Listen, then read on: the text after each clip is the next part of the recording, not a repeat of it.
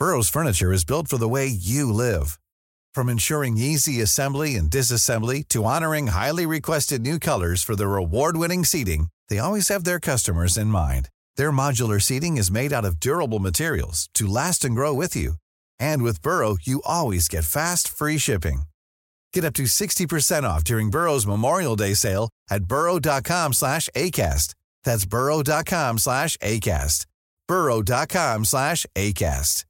Everyone knows therapy is great for solving problems, but getting therapy has its own problems too, like finding the right therapist, fitting into their schedule, and of course, the cost. Well, BetterHelp can solve those problems. It's totally online and built around your schedule. It's surprisingly affordable too.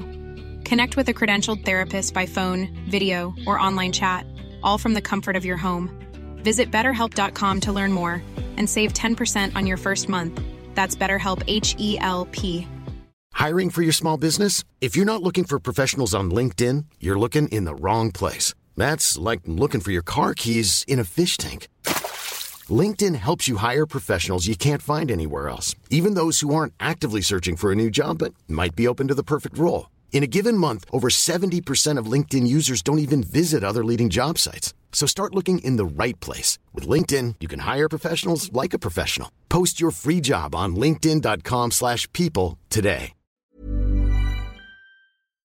Es una de las empresas más valoradas de los últimos años. Nació en 2015, actualmente con un poco más de 700 empleados. Ha tenido un crecimiento ascendente batiendo récords sin fronteras. Sus fundadores fueron Ilya Sutskever, quien es un informático teórico israelí canadiense y ex científico de Google. Greg Bergman, quien es el fundador de Stripe y el ex CEO de esta compañía. También fundada por Trevor Blackwell, quien es un robótico ingeniero muy importante. Andrew Karpathy, quien es un ingeniero y científico de datos y exdirector de En Tesla Motors, incluyendo también la participación de Sam Altman y Elon Musk como miembros iniciales de la junta directiva. Inicialmente OpenAI fue fundada para ser una compañía sin ánimo de lucro. Sin embargo, en el 2019 cambió su modelo de negocio para ser una empresa híbrida, recibiendo financiación de grandes empresas como Microsoft. OpenAI se fundó inicialmente para liderar el desarrollo de inteligencias artificiales de última generación, más que todo el desarrollo de una inteligencia artificial general, debido a que en el campo tecnológico existían varias empresas interesadas en desarrollar una inteligencia artificial general, lo cual podría significar un riesgo para la humanidad si no se tenían controlados y regulados todas estas empresas. Es por eso que para fundar esta compañía fueron incluidos unos de los científicos más importantes en el sector, incluyendo a Elias Sutskever, quien es uno de los inventores de los algoritmos más importantes de Machine Learning, y su trabajo influyó en la creación de la librería de IA más utilizada actualmente, que es TensorFlow.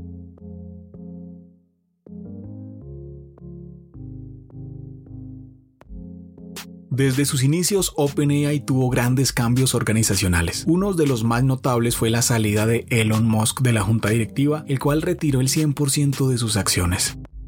Y esta salida fue muy polémica porque Elon Musk señaló a OpenAI y a su director ejecutivo Sam Altman de querer crear un dios digital. Tampoco estuvo de acuerdo de que la empresa cambiara su modelo de ONG para convertirse en una compañía altamente lucrativa.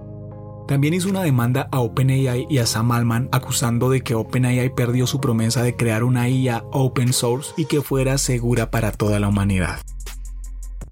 Y si no sabes qué es algo open source, quiere decir que es algo de código abierto. En pocas palabras, todos los interesados o desarrolladores podríamos entrar y hacernos un clon del código fuente para poder entender su funcionamiento. En este caso, OpenAI tiene el código de todos sus repositorios o proyectos de manera privada. Después de la salida de ChatGPT en noviembre de 2022, Elon Musk estuvo activamente reaccionando en contra de los desarrollos que OpenAI podría estar haciendo en oculto dentro de sus laboratorios. Y claro, es que una empresa que reúne tanto talento intelectual y contrata a los mejores científicos del mundo para desarrollar inteligencia artificial es una empresa de la cual todos deberíamos desconfiar, porque tiene mucho poder, es por eso que OpenAI tiene una especie de congreso interno, el cual se encarga de evaluar los riesgos que representan los desarrollos y avances en nuevas tecnologías. Pero en noviembre de 2023 pasó algo muy interesante que al día de hoy no se ha aclarado por completo. Debido a que el CEO de OpenAI, Sam Altman, fue destituido de su cargo y también su presidente. La junta directiva de OpenAI tomó la decisión debido a diferentes preocupaciones y una de ellas estaba relacionada con los intereses que tenía Sam Altman de lanzar al público nuevas tecnologías de forma descontrolada. Pero salió un rumor que se hizo rápidamente viral y fue que en los laboratorios de OpenAI realmente tenían un modelo de IA superpoderoso que rompe por completo los paradigmas actuales, o en otras palabras, una IA que desafía lo que nosotros como humanidad entendemos sobre inteligencia. Algo así como si hubieran desarrollado una inteligencia artificial que pudiera identificar emociones, sentimientos o razonar. Y Sam Allman hubiera querido lanzar abiertamente este descubrimiento al público. Ilya Sutskever, quien era el director del Laboratorio de Investigación y Desarrollo de OpenAI, fue quien denunció a Sam Altman y se encargó de reunir a la junta directiva para acusarlo. Pero aquí nos surge una pregunta, ¿qué habrá sido lo que asustó tanto a Ilya Sutskever como para que haya causado tanto revuelto y finalmente haya logrado la salida de Sam Altman como director ejecutivo de OpenAI? Todo esto se hizo de forma acelerada, como si hubiera pasado algo realmente malo dentro de OpenAI. Realmente el día de hoy no se conoce a ciencia cierta esos detalles, pero se rumorea que OpenAI en sus laboratorios tiene una IA general, que por obvias razones no puede lanzar al público de una forma tan acelerada. Y si eso llegara a ser cierto, podemos decir que 30 años antes de lo previsto se ha logrado crear una IA general que desafía por completo los conceptos filosóficos que teníamos sobre la razón y la conciencia, lo cual significa el mayor avance de la historia de la humanidad.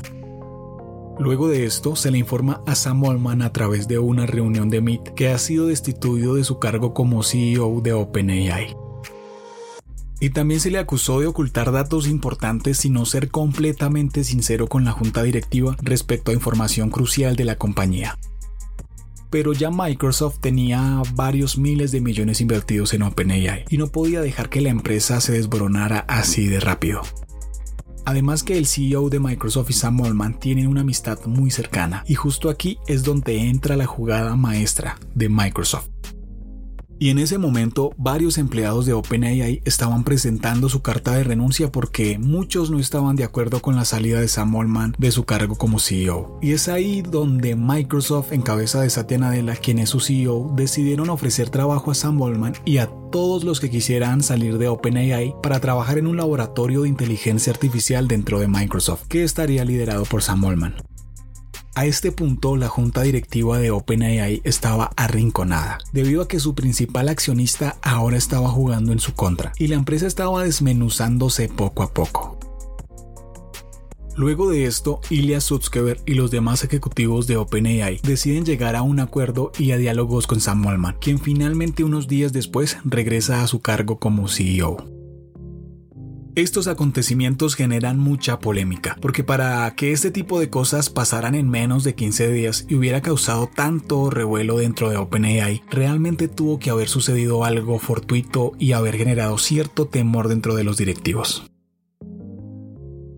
Luego del regreso de Sam Altman como CEO, la junta directiva se reformó, incluyendo a Brett Taylor, CEO de Salesforce y creador de Google Maps, quien es por obvias razones una mente brillante y ahora hace parte de la junta directiva y también es el nuevo presidente de OpenAI.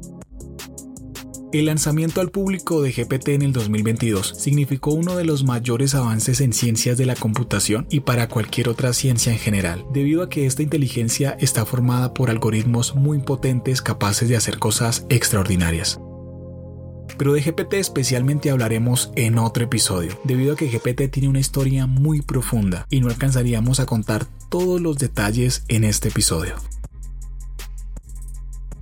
OpenAI es una de las empresas más influyentes del 2024. Nada más con el lanzamiento de GPT para dispositivos móviles superó los récords de descarga de cualquier otra aplicación emergente en la historia. En su primer mes de lanzamiento ya tenía más de un millón de usuarios, lo cual es impresionante. Para hacernos un ejemplo, Instagram tardó dos meses en lograr este hito, y GPT, según las cifras expuestas por Sam Altman durante una entrevista, superó el millón de usuarios en un mes, lo cual es impresionante.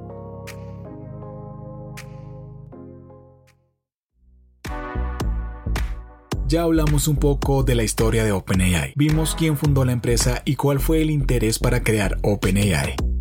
También vimos uno de los cambios organizacionales más importantes de esta compañía. Analizamos un poco los descubrimientos importantes que ha hecho, como el lanzamiento de GPT, y también vimos un acontecimiento importante que por poco hace que la compañía se disuelva pero como sé que todos los que oímos este podcast siempre queremos saber más, estoy completamente seguro que estás ansioso por oír cuáles serían esos secretos que podrían estar escondidos en el corazón de OpenAI o en sus laboratorios. Bueno, sus laboratorios realmente son el corazón de la empresa no solo ha sido ChatGPT, sino también dentro de sus productos se incluye DALI, que es una IA especializada en el desarrollo de imágenes a través de texto. Es decir, tú le dices a la IA a través de texto que te cree una imagen con las características que tú le describas, y DALI lo hace. También está Whisper, que es un modelo versátil de reconocimiento de voz, que también hace traducciones de voz a diferentes idiomas. Y en los últimos días ha salido publicitado en el sitio web de OpenAI una inteligencia artificial llamada Sora. Habrá un video podcast donde hablaré especialmente de cada una de estas herramientas y el potencial que tiene. Y también veremos cómo estas tecnologías afectarán nuestra vida cotidiana. Por ejemplo, la industria del entretenimiento, del cine, del diseño y de otras áreas más. Así que debes estar muy atento a los próximos episodios. Hablemos un poco de Sora porque esta inteligencia artificial nos va a ayudar a entender un poco sobre el futuro del desarrollo de nuevas inteligencias artificiales. Hiring for your small business? If you're not looking for professionals on LinkedIn, you're looking in the wrong place. That's like looking for your car keys in a fish tank. LinkedIn helps you hire professionals you can't find anywhere else, even those who aren't actively searching for a new job but might be open to the perfect role. In a given month, over 70% of LinkedIn users don't even visit other leading job sites. So start looking in the right place. With LinkedIn, you can hire professionals like a professional. Post your free job on linkedin.com slash people today. Burrow's furniture is built for the way you live. From ensuring easy assembly and disassembly to honoring highly requested new colors for their award-winning seating, they always have their customers in mind. Their modular seating is made out of durable materials to last and grow with you. And with Burrow, you always get fast, free shipping. Get up to 60% off during Burrow's Memorial Day sale at burrow.com slash ACAST. That's burrow.com slash ACAST. burrow.com slash ACAST.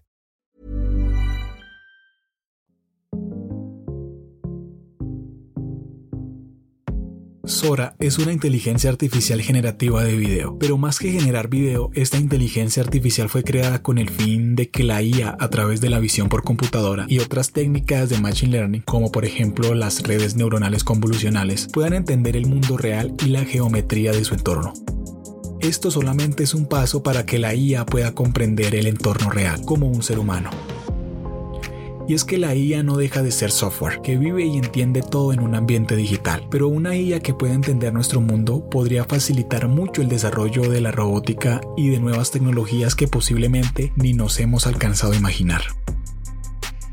Una de las cosas que hace Sora es tratar de entender el mundo real y crear simulaciones a través de video.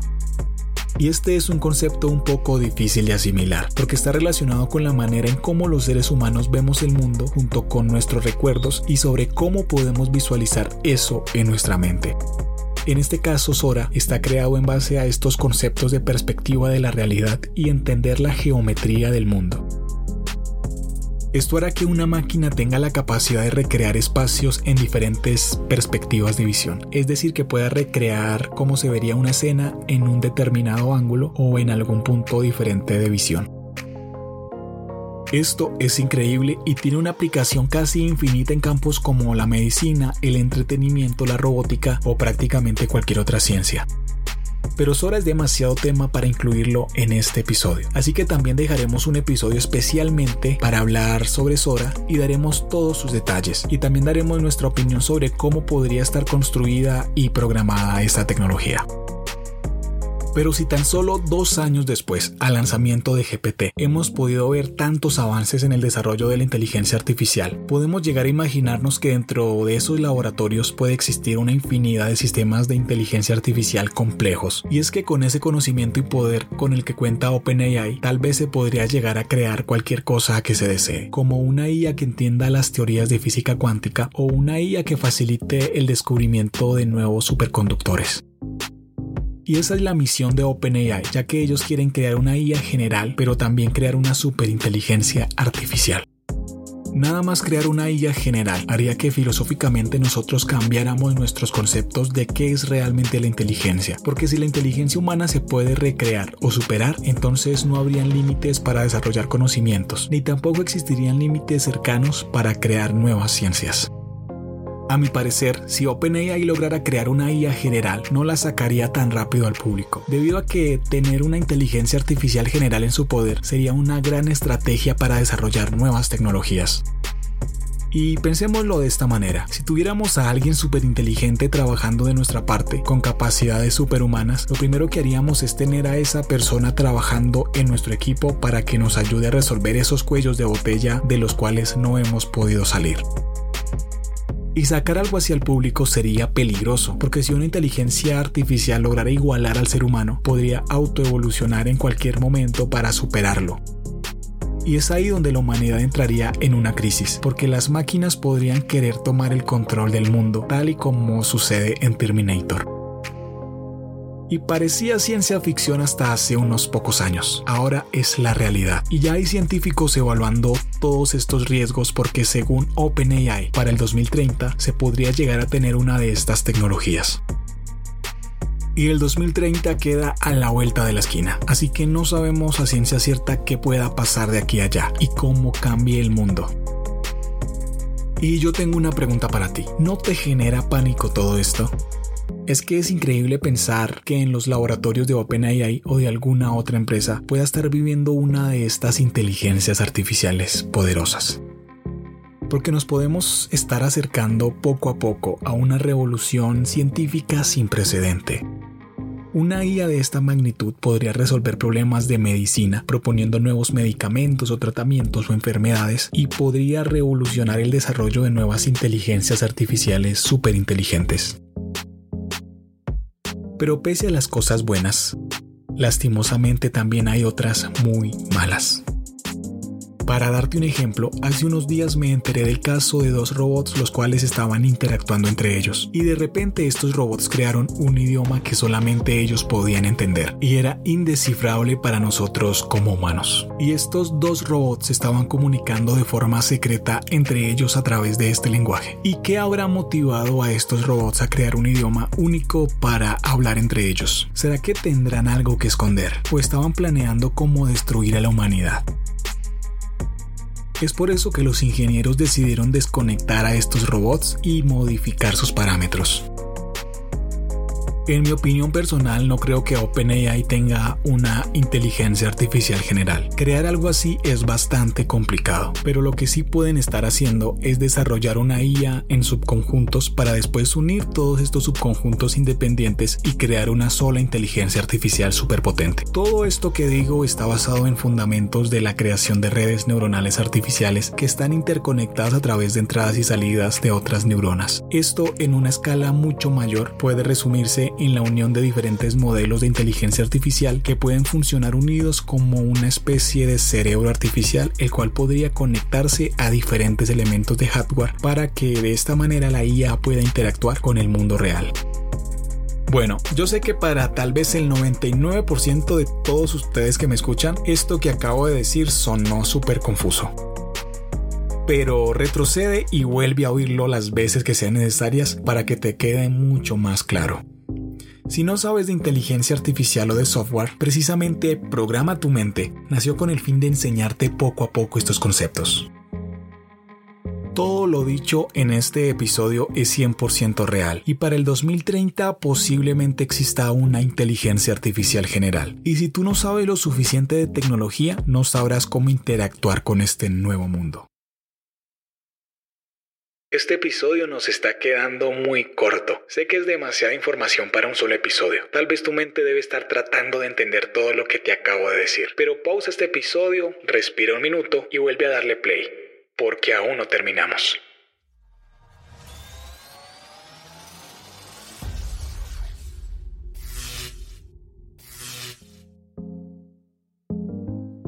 Resulta que OpenAI tiene un equipo muy importante que según datos expuestos en el último lanzamiento de su IA Sora, se llama el equipo rojo. El equipo rojo precisamente está encargado de medir los riesgos y peligros que presenta una de estas inteligencias artificiales para la humanidad en general. Pero ¿quiénes serán los miembros de este equipo? Ya que obviamente medir los riesgos depende, por ejemplo, de factores éticos, humanos, académicos, de seguridad, gubernamentales, junto de otros miles de factores más. Este 2024 será otro año que marque la historia y haga que la humanidad dé un giro contundente. Las cosas ya no van a ser iguales, y si gracias a las redes sociales la ética y la moral de las nuevas generaciones empeoró, no sabemos qué cambios traerán estos nuevos descubrimientos en el mundo. Creo que por fin ya sabemos muy bien qué es OpenAI y cuál es la historia detrás de la creación de GPT. Sin embargo, GPT tiene una historia mucho más profunda, porque no fue OpenAI quien lo inventó. Y si tú quieres averiguar estos y más enigmas de la inteligencia artificial, lo primero que debes hacer es seguir este podcast y darle una calificación. Así que en este momento, por favor, detén por unos segundos la reproducción de este episodio y dale una calificación y coméntalo, porque esto me ayudará mucho a mejorar en el contenido futuro y poder traerte temas mucho más interesantes. Gracias por llegar hasta esta parte. Espero que sigas al tanto de los próximos episodios, porque como siempre estarán increíblemente buenos. Si eres nuevo, no se te olvide escuchar los episodios anteriores. Te aseguro que serán muy entretenidos para ti. Esto fue Programa Tu Mente y nos vemos en el próximo episodio.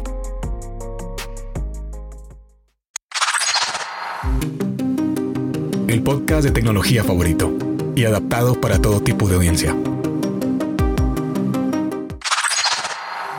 Programa Tu Mente es el podcast para que tu mente se programe para el futuro y te adaptes mejor a la tecnología.